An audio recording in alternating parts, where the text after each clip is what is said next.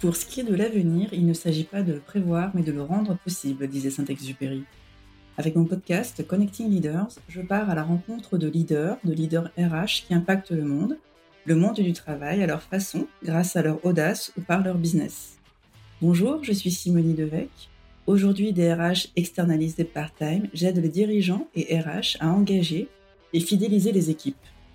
Comment offrir la meilleure expérience collaborateur où chacun puisse s'épanouir et performer Vous pouvez soutenir le podcast en mettant 5 étoiles et en laissant un commentaire sur Spotify, Apple Podcasts et toutes les autres plateformes d'écoute.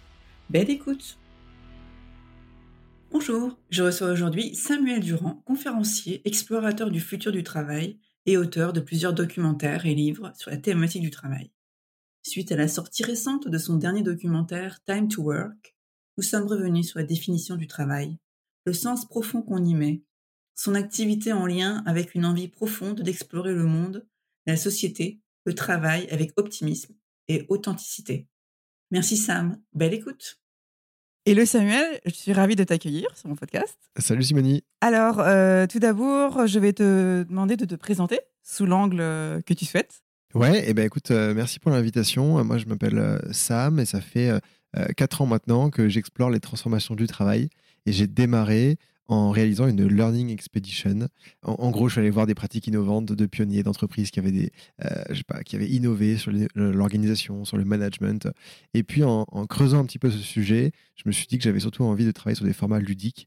Donc, je pense qu'aujourd'hui, j'aime autant bosser sur ce sujet-là de transformation du travail que de travailler sur les formats qui sont intéressants, qui sont ceux des documentaires et des bandes dessinées pour moi en ce moment. Et du coup, euh, tu as travaillé avant ou tu étais jeune diplômé quand tu as commencé tout ça? Euh, J'ai jamais, alors j'ai jamais et toujours travaillé, c'est-à-dire que quand j'étais étudiant, j'ai jamais fait de stage, j'ai jamais travaillé en entreprise, mais j'ai créé une première boîte quand j'avais 19 ans qui était une marque de vêtements. Et j'ai travaillé en freelance aussi dès la première année d'école euh, de commerce, du coup. Et donc, j'ai découvert le travail quand même assez tôt mais pas le travail euh, conventionnel qu'on imagine euh, quand on fait des stages. Quoi. Donc, tu étais freelance, tu faisais quoi? Je faisais majoritairement des missions en marketing digital pour des euh, jeunes boîtes, des TPE qui se lançaient principalement quand même sur des levées de fonds communautaires, tu vois, des, des Ulule, des, Kickstarter, pour les aider à mettre en place la stratégie digitale qui va faire que ça fonctionne bien. Et en fait, je tirais en freelance mes apprentissages de ce que j'avais vécu avec ma marque de vêtements avant. Tu vois, tout ce que j'avais fait avant pour la faire décoller, elle, bah, du coup, je le vendais en freelance aussi. D'accord. Et ça a marché un an, c'est ça? J'ai fait, une vingtaine de missions comme ça pendant les deux premières années d'école. Et ensuite, j'ai arrêté quand j'ai fait ce tour du monde, cette Learning Expedition, parce que j'avais plus le temps de m'occuper euh, ni de la marque de vêtements, ni de ces missions freelance. Et donc, j'ai commencé à faire complètement autre chose. D'accord. Et donc, ce tour du monde, euh, tu peux nous en parler? C'était quel pays, quel format? Comment tu t'as organisé tout ça? Ouais, alors ça m'a pris six mois pour le préparer. Ensuite, je suis parti pendant six mois avec euh, une copine qui était en école avec moi. L'idée, c'était d'aller voir des entreprises, des personnes qui avaient été pionniers dans l'innovation managériale et organisationnelle, dans les outils, dans les façons même d'envisager le travail. Et donc, on a fait une centaine de rencontres d'entreprises. On a démarré à San Francisco, on était à New York, on était à Chicago, on était à, Toronto. Après, on a fait pas mal en Europe. Et puis en Asie, on était euh, au Vietnam et à Singapour. Et voilà, c'était très chouette. On a appris pas mal de choses. Et puis en rentrant, on a rédigé un rapport d'études euh, qui racontait tout ce qu'on avait appris. Et en le rédigeant, et c'est là où je te disais, en fait, j'ai voulu travailler sur des formats beaucoup plus ludiques. C'est parce qu'en le rédigeant, je me dit, bah, c'est trop intéressant, mais c'est pas ludique, 250 pages de PDF, qui lit ça, quoi. Donc, euh, donc, on va bosser sur des trucs qui sont plus sympas, donc documentaires. Et c'était un truc qui était hyper enrichissant, tu vois, d'un point de vue humain déjà on avait 20 ans, on partait, on a rencontré des gens qui étaient géniaux, on a déjà voyager comme ça, c'est génial. Ouais, et puis tu vois, l'image du salariat que j'avais assez négative en tant qu'étudiant, euh, euh, c'est bien estompé et j'en ai une image assez positive parce que j'ai vu plein de boîtes qui avaient des pratiques géniales euh, et des gens qui s'éclataient de plein de façons différentes et donc ça ça m'a quand même redonné pas mal d'espoir et, et, je pense à imprimer une vision assez positive du travail dès le départ. Alors tu utilises le mot espoir est-ce qu'il y a quelque chose de. Je sais pas, tu avais déjà une déception dès que tu as été diplômé ou tu avais une image du travail ou... Ouais, j'avais une image affreuse du monde du travail parce que euh, c'est l'image que j'en avais, tu vois, c'était euh, les boîtes qui venaient recruter sur le forum de recrutement, en gros, enfin le forum de, des écoles où tu, elles viennent toutes avec leur petite box euh, chercher leurs étudiants qui vont venir faire leur stage en alternance, le truc, et je trouvais ça affreux, quoi. Elle était, et puis la promesse qu'elle te faisait, c'était pas ouf. Pas ouf dans le sens, pas d'autonomie on te demande de faire un truc, mais pas forcément d'avoir des idées. Et je pense que ça convient à plein de gens qui ont besoin d'être encore dans le moule à ce moment-là.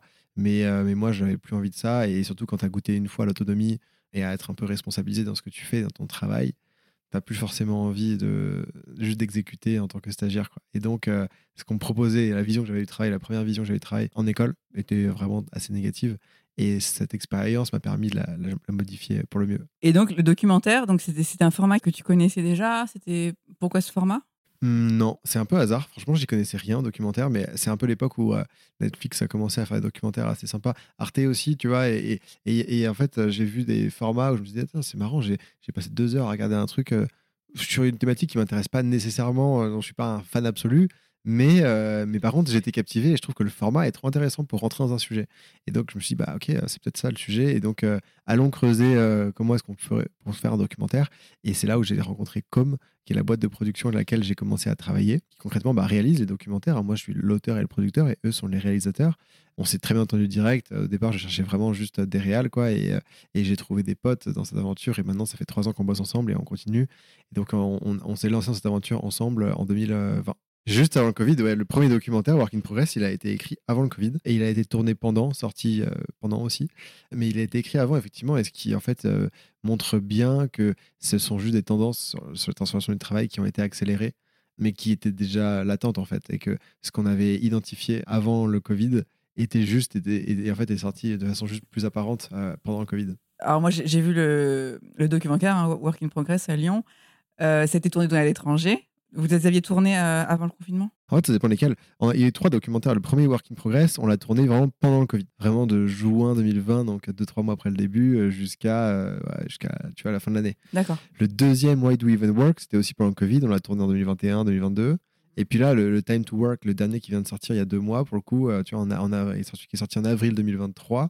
Lui, on l'a tourné bah, c'était un peu post-Covid, hein, ça, faisait, ça faisait un an que ça commençait à aller mieux. Et effectivement, c'était beaucoup plus simple en termes de logistique aussi. Ouais, parce qu'au Japon, euh, bah, ils avaient rouvert euh, les frontières. Bah, on n'avait euh. pas prévu d'aller au Japon au départ, en fait. Et c'est quand le Japon a réouvert ses frontières, on s'est dit, mais oui, allons-y direct. En fait, on avait quand même en tête, on s'est dit, ah, ça serait vraiment bien d'aller au Japon pour ça. Mais comme les frontières étaient fermées, on s'est dit, bon, bah, c'est impossible, on avait tiré une croix dessus.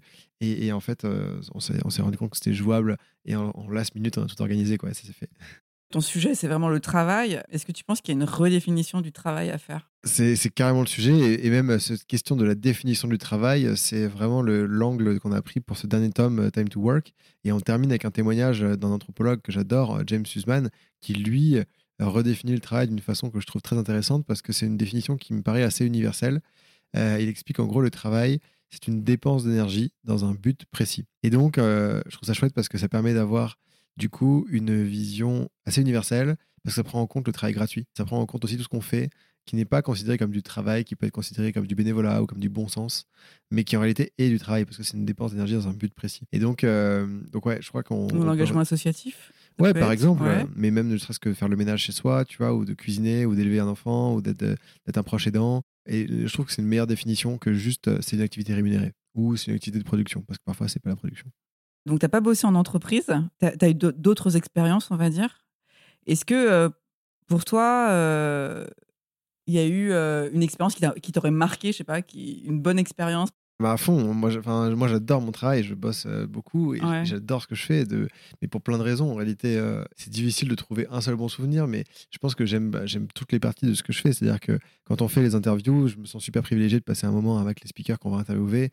Et donc, c'est des très bons moments. J'ai souvenir justement de ce James Sussman, même dans le documentaire précédent, quand on va interviewer euh, Peter, l'artisan à Chamonix qui fait ses skis en bois. C'est énorme parce que c'est un moment un peu de grâce presque où il parle et tout ce qu'il dit qui a mille lieux du monde corpo des entreprises en fait résonne énormément avec euh, tous les enjeux de management, de leadership euh, et c'est assez dingue et tu te dis ouais, c'est fou la matière la matière est exceptionnelle on va pouvoir l'exploiter pour le documentaire ça va être trop bien après les moments de montage sont géniaux et puis je pense que là cette année le meilleur souvenir en tout cas c'était euh, lors de la toute première projection de Time to Work à Paris quand on l'a présenté pour la première fois que le film s'est terminé que là générique terminé rideau on rallume les lumières puis on va en parler un peu là il y, a une émotion quoi c'est assez ouf donc ouais ça c'est un très très bon souvenir de travail ouais alors dans le documentaire Time to Work vous avez tourné en France, au UK, au Japon. Pourquoi ces, ces choix de pays, en fait? Et pas les États-Unis alors, on n'a pas été aux États-Unis pour celui-ci parce qu'on était déjà pour, pour, le précédent. Et il y a de bonnes chances qu'on y retourne pour le prochain aussi. C'est pas arbitraire pour le coup. Et en fait, d'ailleurs, les pays n'importent euh, pas grand-chose. Euh, l'idée, c'est de se dire, on va plutôt chercher une entreprise, des pratiques innovantes au sein d'une boîte, et on se déplace pour la boîte plus que pour le pays. Après, c'est vrai que pour le coup, euh, sur les, à Stockholm, quand on va voir euh, Mentimeter, c'était moins pour la boîte que pour la culture scandinave. C'est peut-être la seule exception où, euh, effectivement quand on va voir Mentimeter, on se dit pas on va absolument voir Mentimeter, même si effectivement ils sont très bien pour ce qu'on voulait montrer. Mais, euh, mais c'était plus comprendre un peu la culture suédoise, la culture euh, de travail scandinave. Et donc là, c'était un choix. Mais le reste, c'est plutôt pour des entreprises en réalité euh, qu'on se déplace, plus que pour un pays. Mais au Japon, c'était un sociologue, il me semble, ça, un sociologue? Et au Japon, c'est ça, c'est un, un, chercheur, sociologue, professeur qui, qui, est génial, et Hiroshi Ono. Et lui, pour le coup, alors le Japon, c'était un petit peu différent. C'était effectivement pas pour une entreprise, parce que le Japon, c'était plutôt pour généralement, dans un documentaire, on a une vision très positive euh, du travail. Le Japon, c'est plutôt pour le critiquer, là, sur l'épuisement au travail, sur le karoshi, la mort par excès de travail. Et donc, c'était pour montrer un peu euh, une, version extrême de à quel point euh, on peut avoir un rapport malsain au travail. Et, donc, on l'utilise pour ouvrir le documentaire, pour, pour le terminer, avec une note un peu plus positive quand même aussi, sur le Japon. Mais, mais ouais, c'était pour le coup, c'est ça, c'est un autre cas un peu à part dans lequel on va pas juste pour un pionnier qui a des bonnes pratiques au Japon. Ce qui est intéressant avec ce sociologue, c'est qu'il avait du recul par rapport à, beaucoup de Japonais qui euh, bah, déjà ne parlent pas très bien anglais, donc euh, c'est assez difficile de trouver un. Mais lui euh, avait vécu quasiment 10 ou 15 ans de sa vie en dehors du Japon, en Suède, aux États-Unis. il avait enseigné là-bas, il parlait en anglais parfait. Et donc c'était idéal pour une personne qui avait pris un peu de recul aussi sur la culture japonaise du travail et pouvait la comparer à d'autres pays. Il y a aussi l'exemple de LDLC, avec la semaine euh, de 4 jours. Pas très loin d'ici, à euh, Lyon. Voilà, exactement. Donc, on parle justement de mieux travailler, d'accorder du temps justement pour euh, d'autres d'autres choses que le travail. Est-ce que tu penses que voilà, de toutes ces réflexions que tu as, tout, ton travail, etc., comment on peut mieux justement répartir ces temps de vie bah, L'approche de LDLC elle est intéressante parce que c'est la première boîte mondiale qui a mis en place de façon définitive la semaine de 4 jours, avec une approche assumée de se dire qu'il faut un temps pour soi, euh, qui soit séparé du temps de travail. Euh, et que ce temps pour soi, c'est pas en finissant sa journée plus tôt qu'on le trouve, c'est en ayant une vraie journée qui est une vraie séparation. Alors, il y a plein d'autres entreprises qui font la semaine de 4 jours, il n'y a pas que LDLC, mais LDLC, ce qui est intéressant, c'est que euh, par rapport aux autres boîtes où, qui sont quasiment toutes du tertiaire, eux, ils mélangent des personnes qui bossent effectivement dans des bureaux, mais aussi d'autres qui bossent dans des boutiques et des personnes qui travaillent dans des entrepôts. Et en fait, ils montrent que c'est quand même euh, possible à grande échelle, avec plus de 1000 salariés, dans plein de secteurs euh, différents. Et ils assument ce côté-là, bah, en fait, on doit séparer le temps professionnel de, la vie personnelle. Moi, je me reconnais moins dans cette séparation-là, plutôt dans l'intégration totale, mais je me rends compte qu'en faisant plein de projections du documentaire qu'il y a quand même une une bonne moitié des gens euh, qui euh, ont besoin de faire une franche séparation entre pro et perso. Et que la semaine de 4 jours est une bonne façon de le faire parce que tu gardes à peu près la même production, productivité, voire tu peux l'augmenter un petit peu. Mais en revanche, tu améliores quand même considérablement le bien-être parce que tu as un vrai temps pour toi. Et je pense que ça peut être un modèle pour plein plein de boîtes euh, en réalité qui, qui ont besoin de se rendre compte de la valeur du temps de chacun, qui ont besoin aussi de se rendre compte que parfois il y a des activités où on perd du temps et on pourrait en gagner et on pourrait faire autre chose à ce moment-là. Et, euh, et, LDLC, pour le coup, assez, assez leader là-dedans. Euh, c'était un chouette témoignage. Dans le livre Work in Progress, tu parles de Remotive, donc euh, la, boîte de Rodolphe Dutel, que je connais aussi. Donc lui, il est très porté sur le full remote, donc travailler de, n'importe où sans bureau. Est-ce que c'est aussi une, solution finalement pour mieux aussi allouer tes temps de vie? Ouais, pour les métiers qui le permettent, le télétravail, euh, c'est une bonne solution, effectivement. Et Rodolphe, on l'a interviewé dans le premier documentaire, Work in Progress, donc on en parle un peu dans la BD, qui est l'adaptation du premier documentaire. Ouais, le télétravail, euh, c'est clair. Alors après, ça dépend, en fait, euh, parce qu'il y a des gens qui vont pas arriver à faire eux-mêmes la coupure entre pro et perso, et, en fait, c'est à soi de s'imposer ses propres barrières, du coup, quand on est libre de s'organiser comme on le souhaite sur la journée de travail. Et du coup, bah, effectivement, il faut, tout le monde est capable de le faire. Et donc, parfois, on a besoin d'un petit peu d'aide là-dessus pour arriver à, se gérer. Mais quand on est capable de pas se laisser euh, juste euh, manger par le travail et de ne faire que ça, je pense que c'est un super outil, effectivement. Et, euh, et j'ai du mal à comprendre comment des entreprises, sont quand même de moins en moins nombreuses, mais arrivent encore à refuser le télétravail ou à, demander le retour au bureau de façon systématique. mais j'ai le sentiment qu'on a quand même trouvé un, un équilibre où la plupart des gens se rendent compte de l'importance d'aller au bureau aussi, mais de leur plein gré, que c'est, que c'est pas subi en fait, c'est assez choisi. Et donc euh, majoritairement, la plupart du temps, on a, on a, quand même un équilibre qui marche assez bien, où euh, c'est assez libre. Euh, voilà, on est sur une moyenne de 2-3 jours par semaine et je crois que c'est assez cool. moi, ça me parle bien. Et le tout télétravail, je pense que ça va super bien à plein d'autres gens aussi, dans, mais dans c'est un autre contexte. C'est d'autres types de métiers, d'autres types de boîtes aussi, d'autres cultures Tous les métiers, voilà. Et toutes les boîtes passeront pas au full remote, même si. Euh, et, je pense que c'est super précieux pour euh, des boîtes qui sont construites comme ça, très difficile à, très grande échelle pour une boîte qui va changer de culture d'arriver à ça. Et je suis pas sûr qu'elle en ait besoin en réalité. Est-ce que tu penses que le travail peut être une source d'épanouissement possible? Ah bah absolument, c'est mon moteur. Hein. Euh, c'est-à-dire que le travail, hein, on, peut, on doit s'éclater dedans pour plein de raisons différentes. Tu vois, que ce soit parce que je sens que j'apprends quelque chose et donc quand j'apprends quelque chose, bah, je, suis, m'épanouis. soit parce que je noue des relations, c'est du lien social, parce que c'est un sentiment de reconnaissance, un sentiment d'utilité. il y a plein de façons de, trouver un intérêt dans le travail, mais effectivement, je pense que ça doit être un des vecteurs d'épanouissement. Il n'y a pas que le loisir, il n'y a pas que l'oisiveté, effectivement. Je pense qu'on peut globalement trouver du plaisir dans à peu près n'importe quel métier. Euh, même des métiers qui sont pénibles, même des métiers qui sont difficiles, parce qu'on va valoriser d'autres choses. Si on a un métier qui est pénible, par exemple, d'un point de vue euh, physique, d'un point de vue, euh, même d'un point de vue cognitif, peut-être parce que c'est épuisant mentalement ou physiquement, peut-être que c'est dans d'autres choses, dans le sentiment d'utilité, dans le sentiment de reconnaissance, qu'on va trouver du plaisir donc de l'épanouissement alors que pour d'autres, euh, c'est pas le cas. Après, il y a des gens qui, trouvent pas de plaisir dans le travail et qui vraiment se disent bah, je bosse et ça finance le reste de ma vie et c'est là où je m'éclate à côté en fait. Mais je trouve ça dommage en fait de se dire que du coup 8 heures par jour on fait un truc qu'on n'aime pas et que c'est juste euh, par défaut, que c'est juste en attendant que la vraie vie démarre après le week-end, les vacances, tout ça. Et je pense que même dans des métiers assez difficiles on peut quand même trouver du sens. Il faut juste poser les bonnes questions, se dire bah, quel est l'environnement qui me correspond euh, et en fonction, une fois qu'on a défini l'environnement qui nous correspond, bah, aller trouver ce job-là. Mais je pense à des métiers, je sais pas, comme, éboueur par exemple, qui sont, qui sont des métiers souvent euh, nommés là-dessus et qui sont, qui sont compliqués, sur des horaires qui sont difficiles, euh, qui sont physiques aussi, avec des mauvaises odeurs.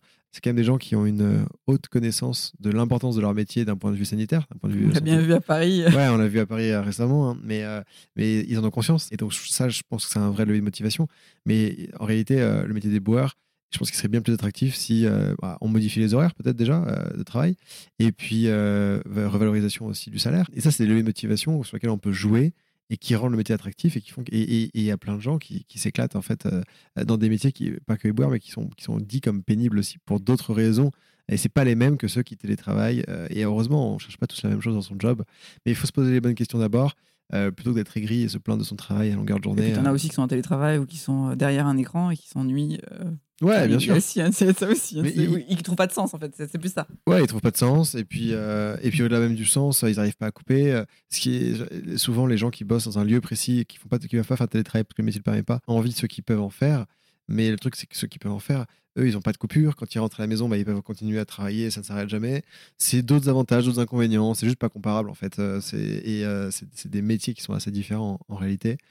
Et je, pense vraiment qu'on peut s'éclater de plein de façons différentes, euh, peu importe le métier. C'est un choix aussi. Tu vois, je, pense qu'il faut se poser les bonnes questions. Et puis après, à un moment donné, euh, c'est l'épanouissement personnel, mais ça touche aussi tu vois, à la vision qu'on a du, du, bonheur. Est-ce qu'on est arrive à se contenter de peu, à être heureux avec des petites choses, ou est-ce qu'on a besoin de, d'assouvir des désirs toujours plus grands et de toujours se plaindre? En fait, c'est aussi une mentalité. quoi. Et, après, ça, c'est un choix du coup. Toi, par contre, t'as l'air épanoui en tout cas. moi, je m'amuse bien dans ce que je fais. Hein. C'est, moi, je m'éclate bien dans ce que je fais. Et je pense que je ferai plein de choses différentes dans ma vie et, j'espère m'éclater toujours autant. Donc, euh, Ouais, ouais, carrément. Alors, euh, on va parler un peu de ton business model. Parce que euh, tu as plusieurs euh, business, on va dire. donc, tu as les documentaires, tu as, les, as les livres. Ouais, les livres pour le coup, c'est pas vraiment un business. C'est ouais. plus un hobby. Hein.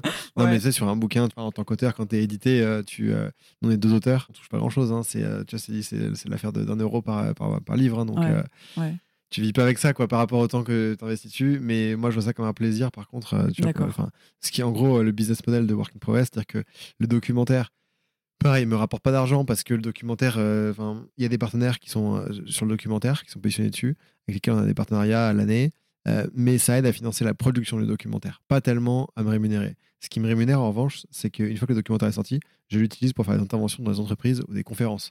Et donc ça, et c'est ça en fait Ça c'est mon business model. Et c'est grâce à ces conférences-là qui, du coup, en très peu de temps, me rapportent de l'argent parce que c'est une heure, tu vois, et ça, c'est rémunéré, il n'y a pas de frais, bah, que je peux financer des projets comme les documentaires, comme la bande dessinée, comme le fait de créer du contenu sur des podcasts ou des newsletters gratuites ou de passer du temps à faire la recherche, plein de trucs. Donc c'est ça le business model. Clairement, c'est les conférences et le reste, euh, bande dessinée, euh, c'est juste pour le plaisir et puis documentaire, je, ne gagne pas d'argent mais j'en perds pas non plus quoi. C'est financé, la production est financée. D'accord je sais pas, moi, je vois le documentaire, je le vois comme euh, quelque chose d'assez euh, onéreux finalement, mais si tu me dis, il y a des partenaires. Euh, j'ai l'impression que c'est une, grosse, c'est une grosse usine en fait, ah, ma perception. Non, mais ouais, c'est un gros, gros budget pour le coup. C'est sur le précédent, sur le Time to Work, on était. En plus, vous avez voyagé, etc. Tu ouais, mais c'est complexe. C'est un, un, an de travail. Hein. C'est ça. On, est, on est sur un budget. Autour... Et ça prend du temps, tu vois.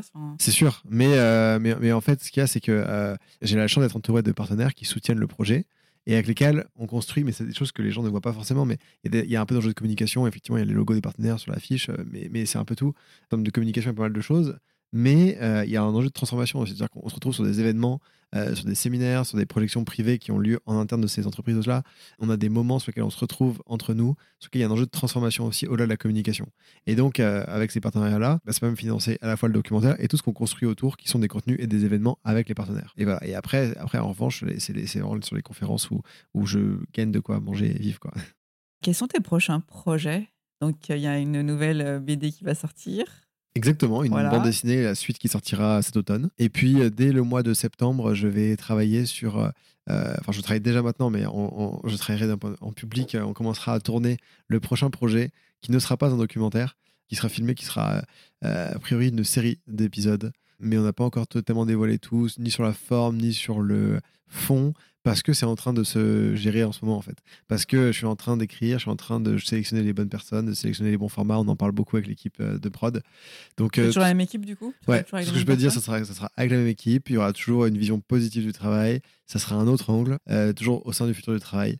Et c'est beaucoup plus complexe, c'est un challenge beaucoup plus complexe, euh, euh, à la fois sur le fond et sur la forme, ce qu'on s'est fixé. Donc ça va pas euh, sortir tout de suite, quoi. C'est bah, en gros, si on mettra après autant de temps que sur les autres, puisqu'on soit meilleur, ça sortira à l'automne, non pas, l'automne, au printemps 2024, mais on va commencer à le filmer dès septembre là. Donc, ouais, prochain projet c'est ça, et puis Là, ce qui m'occupe au mois de juin beaucoup, beaucoup, et un peu début septembre aussi, c'est euh, y a quand même pas mal de projections de Time to Work. J'ai pas une vingtaine de projections encore là. Donc, euh, à travers la France Beaucoup. c'est beaucoup à Paris, mais j'en ai un peu partout en France quand même. Hein. Ouais, si, euh, je vais à Strasbourg, je vais aller, je vais aller où encore? Je vais aller à Montpellier, je vais aller en Bretagne, à Lille. Ouais, si, si, je bouge un peu quand même, c'est cool. Et euh, tu le sors en dehors de la France ou pas? Eh ben, Le documentaire est diffusé partout dans le monde. Et après, j'interviens de temps en temps aussi à l'international, mais c'est quand même moins fréquent. Et puis, euh, euh, souvent, enfin, si c'est un truc aux États-Unis, je vais le faire en Zoom. Je vais pas, je vais pas aller faire un, prendre un avion pour une heure de conférence à New York.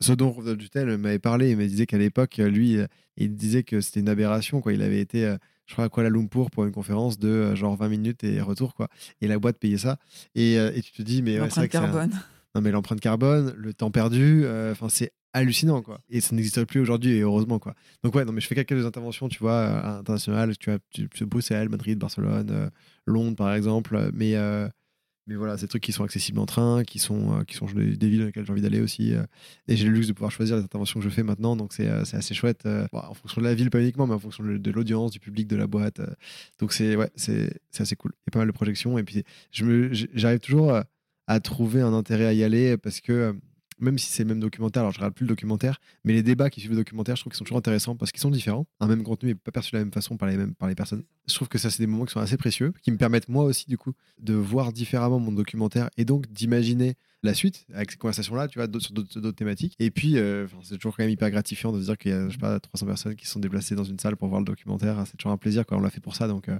donc j'y vais toujours avec grand plaisir dans ces différentes projections. Ouais, je m'étais fait la réflexion quand j'ai regardé la projection du film, c'est que. Euh, mais après, j'ai eu la réponse. Je me demandais est-ce que c'était toi qui parlais, mais en fait, non, c'était pas toi. Ah, alors, ça dépend de quel documentaire on parle. Le premier, c'est ma vraie voix off. Donc c'est moi qui parle. Ah et du coup, si vous avez vu le premier et les deux suivants, vous allez le voir directement. Effectivement, deuxième et troisième documentaire, euh, c'est pas moi, c'est euh, c'est une voix off dont le métier d'être comédien. C'est un gars qui vit euh, en Californie et vraiment il est comédien de métier quoi. Comédien voix et il fait il, fait des voix off pour plein de trucs, pour des films, pour des pubs aussi, pour plein de trucs. D'accord. C'est pas ma voix. ça aurait pu, hein enfin, ça aurait pu être toi. Hein, bah, c'est moi qui l'ai écrit, c'est censé être ma voix off en fait, mais, mais c'est pas ma voix. Bah, en fait, quand on me connaît dans la vraie vie, du coup, on s'en rend compte. Mais en réalité, la plupart, enfin, il y a plus de gens qui euh, ont vu le documentaire et qui ne me connaissent pas dans la vraie vie que des gens qui me connaissent. Donc ça fait bizarre à ceux qui me connaissent, mais c'est pas grand chose par rapport à ceux qui me connaissent pas. Par contre, Laetitia Vito qu'on voit dans le film, elle, c'est ça. Ah bah, c'est vraie voix. et en l'air, on n'aurait aucune idée du fait qu'elle est française. On pourrait pas se le dire. Hein. C'est ça. Elle a, un, tel accent, euh, euh, british. C'est assez ouf. c'est clair. Alors, j'aimerais demander à mes invités quels sont leurs drivers. Qu'est-ce qui te fait me lever le matin? Moi, euh, je pense que j'ai deux levées motivation. Le premier, c'est l'apprentissage. Euh, et c'est aussi pour ça qu'on fait un nouveau projet, tu vois, qu'on fait pas un work in progress 4 à la suite logique, en fait. Repartir de zéro, avoir tout à prouver, tout à apprendre, tout à essayer. Cette position d'outsider, c'est ce que j'aime beaucoup. Euh, donc ça, clairement, c'est un, de mes premiers levées motivation. Pareil pour la bande dessinée, tu vois, quand je me suis lancé là-dedans, bah, je savais pas comment est-ce qu'on faisait une BD, j'y connaissais rien, donc c'était vraiment tout neuf pour moi. Et le deuxième, je pense que c'est euh, l'environnement de travail. Et quand je dis ça, c'est à la fois la flexibilité que m'offre euh, ce train de vie, c'est-à-dire que je peux télétravailler depuis à peu près n'importe où. Et donc, tu vois, j'étais en Croatie sur une petite île quelques jours là pour. Pour, pour travailler ou t'avais des. Pour travailler, pour, le documentaire. Juste pour travailler, tu vois, pour me. Pour me ah, juste changer de, de lieu. Pour, m'isoler, pour écrire le prochain projet, et très au calme. Et j'ai fait que ça, c'est trop bien.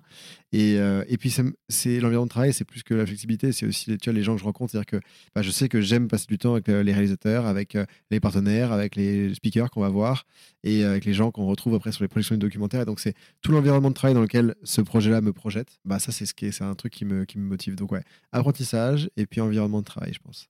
Et après, évidemment, le fait de contribuer à une mission, d'aider des gens à, à se poser bonnes questions sur le travail, euh, c'est un plus. C'est pas mon levier de motivation. J'ai pas l'impression. Enfin, le sentiment d'utilité et de reconnaissance et de mission. Un petit peu même. Enfin, bah non, mais c'est un, un, gros plus, carrément. C'est hyper gratifiant. Et je prends énormément de plaisir à lire les messages qu'on m'envoie pour me dire Ah, j'ai lu vu le documentaire, j'ai vu la BD, ça m'a fait un déclic, j'ai adoré, ou à tester ça, c'est trop bien et tout. J'adore.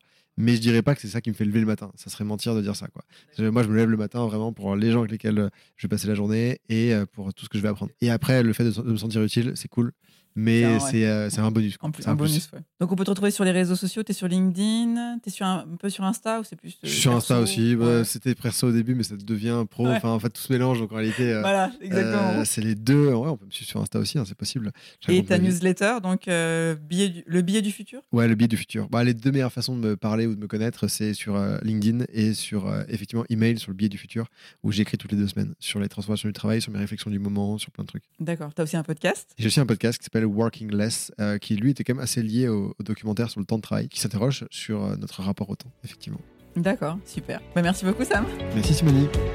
Merci d'avoir écouté cet épisode de Connecting Leaders. Si vous avez aimé cet épisode, vous pouvez soutenir le podcast en vous abonnant sur votre plateforme d'écoute ou en le partageant autour de vous, ou encore en laissant un commentaire sur Apple Podcasts. Merci et à très vite